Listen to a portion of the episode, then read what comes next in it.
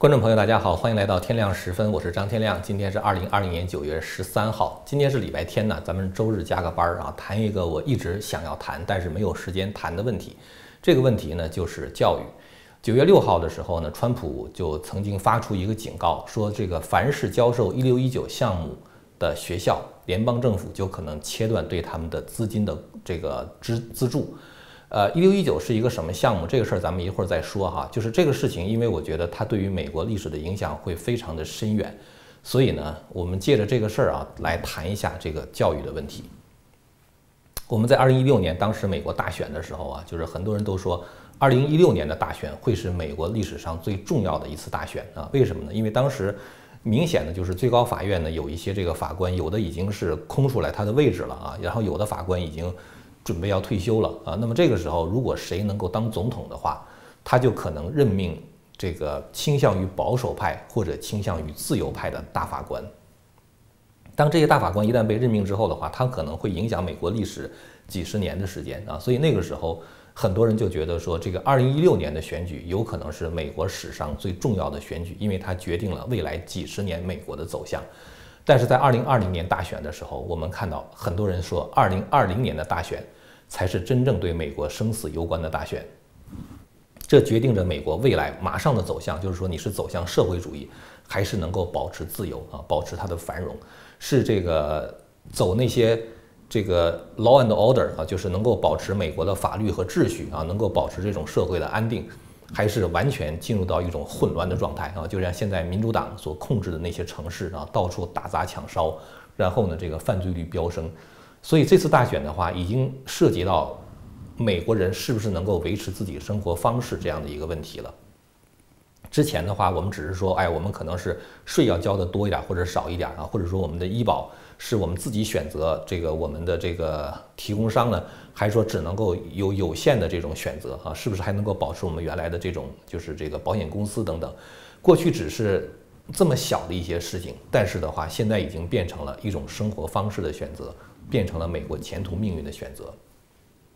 我想说，即使在这种情况下，即使二零二零年川普真的当选的话，时间也不见得就在我们这一边，因为川普当选的话，能够为我们争取到四年的缓冲期。那么，也许到二零二四年的时候，那场选举会比二零二零年更加关键。也就是说什么呢？就是随着时间的推移的话，我们想保持我们现在的生活方式，保持美国现行的制度，已经变得越来越难了。为什么会这样呢？因为我们在一个非常关键的领域。失去了我们的控制权或者是话语权，这个领域呢就是教育。呃，在我的这个对社会这个运转的认知方式来讲，哈，就是我觉得有三个领域的话，对于社会的影响是非常的深远啊。一个是媒体，一个是教育，还有一个呢就是艺术。其中呢，艺术对这个社会的影响，它是最直接的。呃，你看一场演出的话，可能马上就会对某一个事件产生这个一种情感上的认同啊，然后的话会产生一种观念上的转变。艺术的话，它非常的直接；媒体的话，它是最快的啊，就是马上发生一个新闻，然后媒体一讲，然后很多人的话就是可能就从媒体的这种分析中的话转变了他们的观念。但是的话，教育是最持久的啊。呃，当然还有很多领域的话，他们也是对这个社会影响比较大啊。比如说科技啊，现在我们看到科技对人的影响特别之大。还有一个的话就是法律，但是呢，如果一个社会大家都是好人的话，法律的影响就不那么凸显。那么科技的话呢，虽然它对人的影响很大，但是科技本身的话，它并不提供一种价值。也就是说呢，比如说像 YouTube 哈，它并不是一个内容的制造者啊，它只是一个平台而已。内容制造者的话是像我们这种 YouTuber 来提供的，所以说呢，像这种科技啊，像法律来说的话，跟教育、媒体和艺术相比的话是比较次要的啊。教育、媒体、艺术，它直接产生的就是内容，为这个社会生产精神的食粮。所以说这三个领域的话，就变得非常非常的关键。我们这个频道大家可能都知道，我做的并不是特别的容易哈，是我是兼职在做这个频道，呃，这个频道现在大概比如说一个视频平均有二十几万的点击量。这个的话，它其实就显示出一种媒体的影响力啊，因为我们这个 YouTube 的话属于一种大众传媒的平台嘛。但是呢，就是说我还是只能兼职做，是因为我觉得像教育啊、像艺术这些领域的话，它对于人类的影响，因为它非常的深远。那它不是现在这么一时讲了一个事儿啊，你一听完了过了二十分钟，你听完了之后的话，可能过了两天三天的话，就完全不记得我说什么了。但是教育的话，它培育的是人啊，所以这一点的话，我觉得这是今天我们想借着这个一六一九的项目谈的一个特别重要的问题。因为教育媒体跟艺术如此之重要，所以在上个世纪六十年代的时候，我们知道，当那些呃毛派分子，当那些就是马克思主义者啊，或者说社会主义者，呃，他们在街头就是搞那种各种各样的街头运动和骚乱的时候啊，就是呃，当这些事情逐渐平息的时候，他们就把他们的眼光投向了教育、媒体和艺术啊，所以这三个领域的话，左倾是非常明显的。我们可以看到，美国百分之九十以上的媒体全部都是左倾的啊，就是完全是变成了民主党的喉舌。然后的话呢，像好莱坞也好像百老汇也好，全部都是非常左倾啊，非常 liberal。呃，教育现在也是一样啊，现在像这种常春藤名校啊，像这个 Harvard 啊，像 Yale 啊，像这个一个 U，就是还有一些这个好的学校吧，就是呃过去传统的一看来比较好的学校。像斯坦福啊，像这个 U C Berkeley 啊等等，现在都变成非常非常的左，呃，很多的那种对教育的破坏呢，都是从这些学校发起的。是因为当时当这个街头运动消退的时候，啊，有很多这些呃所谓的这个思想的人吧，就是思想者吧，他们呢就把他们的关注焦点放到了大学，呃，教育呢，这个就像列宁曾经讲过一句话啊，他说：“给我一代年轻人，我将改变整个世界。”那么从这个六七十年代的时候，当这批人进入大学的时候啊，他们在不管是不光是大学了，包括初中、高中啊，这个包括小学，当他们在那些地方去培养那种那种具有社会主义思潮的这些人的时候，五十年之后，我们看到这个成果的话已经凸显了出来啊。美国现在就变成了这个样子。如果这个教育一直这样持续下去的话，真的时间不在我们这边。呃，早晚这个新一代的人，他们都会变成社会主义者。现在我们看到，千禧一代啊，就已经就是这个有百分之五十的人，他们已开始向往社会主义了。呃，所以这个事情对我们来说啊，是一个非常沉重的话题。刚才我们说到这个一六一九这个项目啊，一六一九项目到底是一个什么东西呢？它是这个《纽约时报》杂志开设的一个项目，在二零一九年的时候啊，当时有一个呃叫做尼寇。呃，Hannah Jones 啊，这个人的话发起了一个项目，这个项目的话就是重塑美国的历史历史啊。呃，因为我们知道，从常识来讲的话，美国的历史是从一六二零年的时候开始的，就当时一批这个欧洲人啊，这个乘坐五月花号来到了美国，然后在美洲大陆上定居下来，开始了在这片土地上的耕耘啊，然后美国的历史就这样展开了。但是呢，这个一六一九项目呢，把这个时间提前了一年。为什么提到一六一九年呢？因为一六一九年的时候，第一批黑奴被运到了美洲大陆，所以在那个时候开始呢，就是他就把美国的历史描述为四百年黑人去争取自己自由和解放的历史。他们甚至把历史扭曲成为一七七六年美国的独立战争不是为了从这个大不列颠这个这个独立出来啊，争取这个殖民地的自由啊，建立一个自由的国度，而把一七七六年的美国独立战争描述为美国的白人想要。这个用他们的铁和血去捍卫美国的奴隶制度啊，就他等于是对历史完全是做了这种歪曲的叙述。这种情况哈，我给大家讲，就是我曾经看过一个就是研究哈，但是大家可能很多人知道，就是文昭在做这个谈古论今这个节目，他也是一个 YouTuber，他有一个会员网站啊，会员网站上请了一个外面的这个演讲人，叫做道理博士，这个人就给出了一个让我们现在看来非常不可思议的。呃，就讲了这么一个故事。他说，实际上啊，这个在北美大陆上，第一个合法拥有黑奴的不是白人，而是一个黑人啊。这个黑人的名字叫做 Anthony Jones，还是叫 Anthony Johnson。这个人呢，他实际上他是一个黑人啊，然后他合法的拥有五个黑奴。也就是说什么呢？就是说，当美国开始有奴隶制度的时候，在我们白人的这种就是。呃，就是白左吧，就是这些左派的这个叙事过程中，我们一想到奴隶制度，我们首先想到的就是白人对黑人的压迫，是吧？然后这个黑人在白人的皮鞭下啊，过着这个血泪交织的生活，呃，他们穿着这个牛马一啊，吃着猪狗食啊，然后日子过得非常非常的悲惨啊，没有人生人身自由，这就是左派给我们描述的一个奴隶制的景象。但是实际上呢？大家知道这个奴隶制哈，这个 slave 啊，它其实是从斯拉夫人啊，从那个字来的。最开始的奴隶是白人啊，大量的白人也被卖到美国做奴隶啊。光从这个不列颠岛运到美国这边美洲大陆的白人奴隶的话，就有三十万之多。而且就是奴隶主的话，可不全是白人呢，有很多黑人的奴隶主。据考证的话，就有三千多个黑人奴隶主。而且这个做奴隶的话，也不仅仅是黑人啊，有的白人也做奴隶。然后奴隶主的话，也不完全是白人或者是黑人，印第安人也做奴隶主。所以说，实际上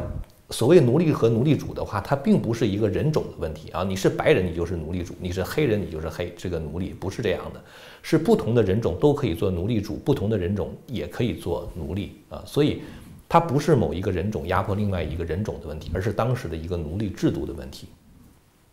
当然，就是说这个道理博士讲了很多东西啊，因为这是一个收费的这个项目，所以我看完之后，我也不可能把里边的东西都给大家这样讲啊。如果大家感兴趣的话，可以去看那个就是文昭的会员网。但这里边的话，我想说什么呢？就是这些东西其实它是历史的真相，可是这些历史的真相在左派所控制的学校中从来都不会告诉你的。我们知道这个在，呃，这个就中国人有这么一句话啊，其实是龚自珍讲的，叫做“欲灭其国，先去其史”啊，就是你想把一个国家要给它灭掉的话，你得先把它的历历史去掉。而现在左派所做的这个事儿，像这个一六一九项目，就是在重塑历史啊，要把所有的历史都按照这个白左的那种啊占大哈，按照他们的那个要求重新改写一遍，呃，把这些虚假的历史交给人。交给这个人的目的是什么呢？就是把这些孩子经过灌输灌输之后，把他们变成仇恨美国和仇恨美国历史的这些人。我们现在看到，之所以这个街头运动哈，就那些人打砸抢烧，他们对美国的历史、对于美国的价值观、对于美国的生活方式有一种压抑不住的仇恨。这些仇恨是从哪儿来呢？主要我觉得就是教育起到了非常非常坏的作用。从他们刚刚幼儿园开始，从他们刚刚开始小学开始，在他们完全没有分析能力的时候，就给他们灌输美国的这样这种虚假的历史，灌输对美国价值观的仇恨，甚至是对神的仇恨，对圣经的仇恨。所以大家可能记得，在七月，应该是七月三号吧，当时美国总统川普到南达科他州的总统山前演讲的时候，他讲了这样一句话，他说：“现在的学校把学生教育成为仇恨我们国家的人。”而我们知道，当这样的一批人成长起来之后，如果你仇恨这个国家的话，你是不可能为这个国家做任何建设的。你不可能希望这个国家安定，希望这个国家繁荣，而是想砸烂这个国家的一切，包括这个国家很多的历史遗迹啊，包括我相信总统山上那那时候川普去演讲的时候，左派的媒体也在用他们的叙事方式说，在达科他山这个总统山上那个 Rushmore 那个山上雕刻的那四个人，他们是白人奴隶主啊，应该把他们的。雕像给它毁掉，在这个呃七月份还是八月份的时候，我看到 D.C. 有一个委员会啊，就是华盛顿 D.C. 有一个委员会，特别向华盛顿市呈交了一个报告。这个报告要求对华盛顿 D.C. 的几百个学校啊、公园儿，包括建筑等等进行改名的活动。为什么呢？他说这个地方很多地方这个命名的建筑也好，或者公园也好，都。包含着在我们看来是美国开国的国父们，是美国的先贤，奠定美国制度和生活方式的人；而在他们看来的话，这些人统统都是白人。只要你是白人的话，你就是奴隶主；只要你是奴隶主的话，我就应该把你砸烂。所以他们想要这个改名的，包括这个 Washington Monument 啊，这个华盛顿纪念碑，然后包括像这个杰弗逊的纪念堂啊，Jefferson Memorial 啊，包括像 George Mason 这个起草权利法案的人等等。所以他们搞的这种 cancel culture 啊，就是把美国的这种文化全部否定。大家可以想象一下的话，是出于一种怎样的仇恨？当然，川普可能不会同意他们的做法，但是的话，他们这种仇恨的话是，呃，完全是非理性的啊。我们可以想象一下，如果过几十年，这个国家真的到了他们的手里的话，这个国家会变成一个什么样的国家？这几乎是一个不可思议或者是非常沉重的话题啊，不可想象的话题。呃，福克斯新闻有一个主持人叫 Tucker Carlson，是吧？他就讲过一句话，他说：“我们不能把这个国家交到仇恨这个国家的人手里边啊，他们不能治理这个国家，他们只能起到毁坏的作用。”所以，川普的反击的话，我们看到，包括不光是他，包括这个 Tom Cotton 啊，是这个呃美国联邦的参议员，就提出法案啊，就是如果你要是做这种一六一九项目的话，如果你在学校里边把它作为一个课程的话，那么就不给你提供资金。这是川普说的。川普说：“但是现在的话，在加州、在芝加哥、在华盛顿 D.C. 的话，这些项目已经开始进正式的进入课堂啊，在教给学生。”川普说：“这种项目如果继续执行下去的话，你很快就将认不出美国来了。那么，川普在他第二任期的话，川普特别把教育提到了一个特别重要的地位。川普说，在他的这个第二任期的话，要做两件事情。第二件事，第一件事情的话呢，是教授美国优越论啊，这就是 American exceptionalism 啊，就是美国优越论，也可以说是美国例外论，或者是美国特殊论。第二个的话叫赋予学生择校权啊，这两个东西是一个什么概念？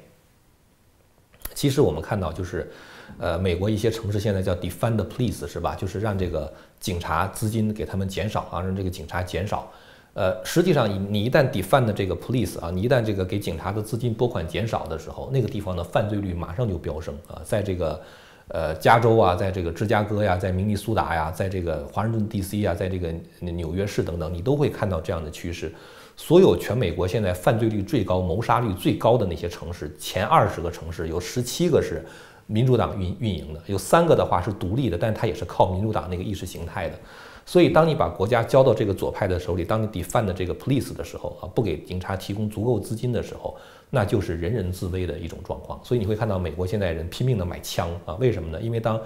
警察不能保护我们的时候，我们就只能靠自己保护自己啊。很多人现在开始拼命的买枪。但是我们要知道，美国其实是国际。自由的灯塔，它也是维系这个国际秩序的一个最重要的力量。我们可以想象一下，如果这个世界上没有美国，会变成什么样子啊？绝不会有今天的繁荣啊！举个例子，因为如果没有美国的话，这个世界将变成一个弱肉强食的世界啊！就是没有一个强大的美国维持一个二战之后所建立起来的这样的一个靠公平贸易啊，然后这个国家之间能够互相尊重啊这样的一个国际秩序的话，那个国国际社会只能是弱肉强食。因为实际上，在一战以前，在二战以前，由于这个军事实力的不发达，是吧？然后由于这个交通的不发达、通信的不发达等等，强大的国家还不可能吞并全球。但是在现在这个时刻啊，由于这种交通工具的发展、通信工具的发展啊，所以如果一个国家真的具备足够的实力，它又有野心吞并全球的话，它真的可能做到。比如说中国，如果他真的想去这个霸凌那些东南亚的小国啊，我我就是在南中国海，我就欺负越南，我就欺负马来西亚，我就欺负菲律宾，是吧？你们能把我怎么地？如果没有美国的话，那些国家他们只能忍气吞声啊。如果中国说我就是呃派军队，这个就是占据了马六甲海峡，如果你要通过的话，给我交买路钱。如果没有美国的话，你又能把它怎么地？所以说，如果一个没有美国的社会，它就像是美国的城市被 defund police 一样啊，就是警察资金不足一样。警察资金不足，城市陷入混乱。如果美国失去它的地位的话，全球都会陷入混乱。也就是说，我们现在所看到的那种基于秩序啊、基于国家主权信用来搞的这些自由贸易，也就没有办法去维系啊，没有维没有办法维系。全球的繁荣，所以实际上呢，美国在这个世界上，它起到的这个稳定器的这个作用啊，不不管是它的金融强大的金融实力，还是强大的军事实力啊，都是非常非常关键的。所以美国是不能乱啊。那美国不能乱的话，你也就是说，美国必须得保持住它的这个保守主义理念啊。这就是我们现在二零二零年大选所面临的。那川普的话呢，就是要把美国这样的作用啊，包括美国在国际起到的那种。就是呃价值观的这种引领的作用要讲出来啊，这恰恰是现在左派极力反对的东西。这是川普要做的第一件事情。第二件事儿的话就是择校权。所谓择校权的话，就是有很多的这个保守主义者啊，他们觉得如果我们把孩子一直送到学校里边，被左派这么洗脑洗脑的话，我们孩子将来就完了啊，保守主义理念就没有人能够继承了。所以很多这个保守主义者。他们对自己的孩子是 homeschooling 啊，就是在自己的家里边自己教他啊，然后只是参加这个统考就完了啊。呃，那么也就是说，川普的话呢，就是希望能够把一些孩子可以不去公立学校啊，去这个 charter school。公立学校的话，我们知道他是给政府的话，他是给补贴的。川普呢就讲，他说，将来这种 charter school 啊，就是一些私立学校，如果孩子到那地方去上学的话，可以把。一部分的资金的话，去补贴那个私立学校啊，这样的话能够让教授保守主义理念的这些学校，他们也能够生存啊。所以当然这方面的话，也是受到这种呃左派的极力的抵制。所以我们可以看到，川普他已经把教育作为一个他第二阶段竞选连任的这个竞选宣言有十项大任务嘛，已经作为其中十项任务之一啊，作为摆在了一个非常重要的地位。我们现在看到这种教育哈，就是他的这种对美国的这种呃，就是对历史的歪曲啊，对美国价值观的歪曲啊，甚至对圣经、对神的这种歪曲，然后灌输对美国的这种仇恨，这些东西的话，它是我觉得不能够再这样持续下去了。呃，那么实际上现在的话，我觉得如果你想改造那些已经完全建好的大学啊，比如说像这个哈佛啊，像耶鲁啊，像 U C Berkeley、Stanford 这样的学校的话，你已经没有希望了啊，因为这些学校的话，他们已经是呃属于建制派了就是 establishment 啊，他们就是这个样子了啊，你是绝不可能改变他们的。所以，如果你要想改变这个社会，真的想从教育这个层面入手的话，我觉得只有一个途径，就是建一个我们这种保守主义理念的大学，建保守主义理念的这些学校啊。这样的话，那些保守持保守主义理念的家长才能够把他们孩子放心的交到这里边，才能够去培养持有保守主义理念的下一代。这个事儿在我看来现在已经是至关重要。但是我觉得这个事情非常可行，因为什么呢？就是前一段时间我看那个呃福克斯新闻的一个报道，九月二号吧，好像是。当时呢，这个川普他们在接受完这个就是共和党大会提名之后，就是最后演讲嘛。福克斯新闻统计呢，当时福克斯新闻上看这个川普演讲的人数达到了创纪录的九百二十万。看这个演讲在福克斯新闻这个网站上，呃，这个这个这个电视上看这个川普演讲的人数，仅福克斯新闻这一个台就超过那些所有的那个自由派媒体的总和啊，CNN、ABC、NBC、CBS、MSNBC 五个台加在一块儿看川普演讲的人数没有福克斯新闻一个多。说明什么呢？说明我觉得这其实是一个大市场，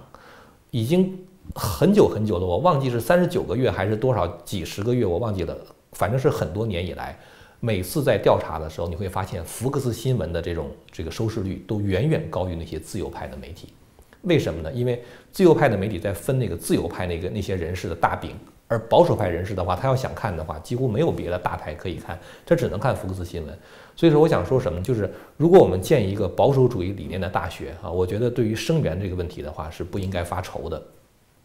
现在关键问题是什么呢？现在关键的问题是说，我们要能够把这个教育质量能够提高上来。说到这儿的话，我就想说一下我对教育本身的理解哈，我的理解可能跟很多人都不一样。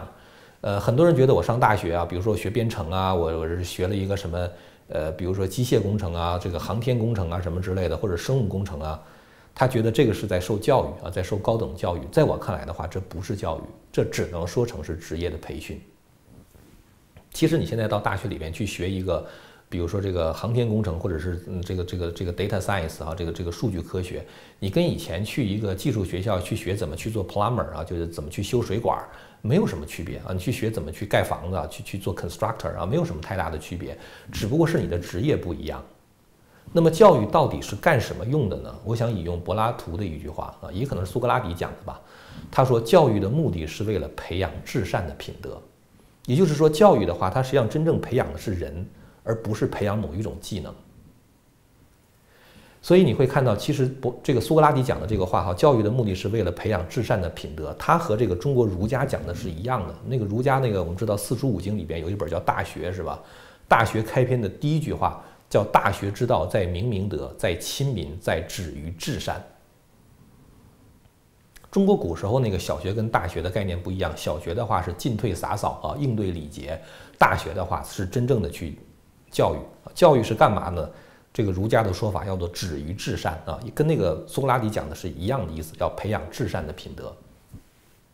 所以说这种东西的话，它就不是一个职业的培训啊。这个世界上有各种各样的人啊，这个比如说是有的人的话呢，他可能比如说那学政治学的啊，那对于他来说，在人世间一个最高的成就的话，可能是做比如说美国的总统啊。有的人比如说他是学法律的啊，对于他来说的话，他可能最高的成就是做一个大法官，呃，或者比如说有一个人他是做一个这个绘画的啊，他可能他最高成就是成为一个伟大的艺术家，但是这只是他职业上的顶点。但是作为一个人来说啊，就一个人来说，你能够达到的顶点是什么？抛开所有职业的差别，作为一个人来说的话，你能够达到的最高的顶点到底是什么？中国儒家的答案是：作为一个人，最高的顶点是做一个圣人。那么佛家讲，作为一个人的话，他最高的成就是成佛；道家的话说，最高成就是成真人。那么也可能基督教讲说，你最高的成就的话是能够得到。这个主的认可，然后能够到天国去啊。也就是说，作为一个人来说的话，你真正的成就不是在人世间某一个职业你干的怎么怎么好。那么，如果我们要说教育的目的是为了培养至善的品德的话，就是要让人能够一步一步的能够达到，或者是说能够接近这样一步，这才是教育真正的目的啊。这也是我们。呃，因为我是在飞天大学当老师嘛，所以说我就是对飞天大学最开始创校的时候，二零一一年的时候就开始跟他们一起工作，我就对这种办学理念非常的认可，培养至善的品德，能培养的是人啊，而不是光光是某一种技能。呃，所以这个飞天大学在二零一一年成立之后的话，现在在这个最开始是一个艺术学校，包括音乐，包括舞蹈。那么现在的话呢，在这个纽约州的这个 Middletown 现在建分校。开这个一些 data science 啊，就是 biomedical science 啊，就是数据科学啊，包括这个生物科学等等，要开一些新的领域。呃，那么在这个情况下，在我们现在所生活这个时代的话，我觉得这恰恰是这样的一个大学应该起飞的时候。就像是那些自由派的媒体把他们的那个就是市场都让给了像福克斯新闻这样一样啊，现在那些非常非常 liberal 的那些大学，它其实也让出了一块高效的市场啊。所以我觉得这恰恰是我们现在应该。大有作为的时候，当然，你如果真的想做的话，有几个事儿要必须要做到的啊，就是一个就是说，你这个理念一定要清晰；再一个的话呢，你真的需要有好的教授啊，因为不管怎么样，大家现在在社会上谋生的话，还是需要能力的。呃，最近我就注意到一个现象，就是有很多的那个呃大学哈。把那些持有保守理念的教授啊，比如说他不同意 Black Lives Matter 啊，他觉得 All Lives Matter 啊，呃，就是不同意黑命贵啊，他认为他认为所有的人的生命都珍贵。然后比如说他对这个黑人的话不肯降低他的教学标准啊，你你没有你没有通过没及格那就是没及格啊，我就是按照严格的我的这个 rubrics 啊，就是这个评分标准来评分。很多这样的教授干脆就被那些大学开除了啊，所以我觉得。这些教授的话，如果能够能够就是加盟飞天大学的话，那是一个非常好的事儿啊，既能够保持他们的理念，同时的话又能够提高这个飞天的教学质量，这是我最近产生的一个想法。但是呢，因为飞天大学刚刚开始建校嘛，呃，很多事情都是刚刚起步，非常匮乏的就是资金啊。如果我们真的是能够有资金把这样的教授雇来的话，我觉得生源真的是不成问题。呃，所以在这个节目最后的话呢，其实我是想说什么呢？就是我会在这个节目的。结尾的部分的话，我会这个放两个链接啊。这个链接的话，就是关于飞天大学啊。我希望不光是飞天，不光是大学了，它还有初中部、有高中部，呃，所以我想就是大家能够了解一下啊。如果真的是觉得这个社会的未来在于教育的话啊，在百年树人的话，呃，现在我们是必须有所作为的时候啊。我们不能把我们的这个孩子就送到那些 liberal 那些大学里边去啊，让他们嗯在那个地方被污染啊。呃，那样的话，美国就危险了。那二零二四年可能比二零二零年大选更危险，越来越危险。最后的话，我们就可能会永远的失去美国。所以说呢，这个我真的是觉得这是一个希望能够跟大家一起做的一个事业啊。呃，如果你要是比如说是这个修炼法轮功的人啊，我觉我觉得，因为现在正在是这个大陆迫害的很严重的时期啊，我我是觉得您就不用捐款了。其他别的就是社会上一些大的企业家或者基金会啊，或者是一些这个慈善家。如果真的希望能够跟我们合作的话，那就是一个，就是我我会觉得非常的感谢。呃，五块钱呢，我们不嫌少啊；五十万的话，我们也不嫌多啊。我觉得这个事情最开始起步的时候，可能需要几十万的资金啊，先把这个一些这个这个 staff 啊，先把这个地方先 build up 起来啊，就是通过一些就是这个呃教育机构的认证啊，然后很快的话，我们真的是需要一笔钱，把那些好的教授，那些持保守主义理念的教授聚到。这一杆大旗下啊，然后我们来重整美国的教育系统啊，这个事儿我觉得是太关键了。呃，这就是今天借着这个一六一九项目的话，想跟大家说一下我最近的一些想法啊。如果你要是真的是呃非常想支持的话，可以通过那个链接的话跟我联系。我也非常希望能够跟这样的呃慈善家或者是这个就是慷慨解囊的这些捐助者能够坐下来谈一谈具体的构想。和这个行动的计划，呃，好了，那么今天的话呢，咱们就说这么多了。感谢您的收看。如果您要是对我们这个频道的内容感兴趣的话呢，欢迎您订阅和传播这个频道。我们下次节目再见。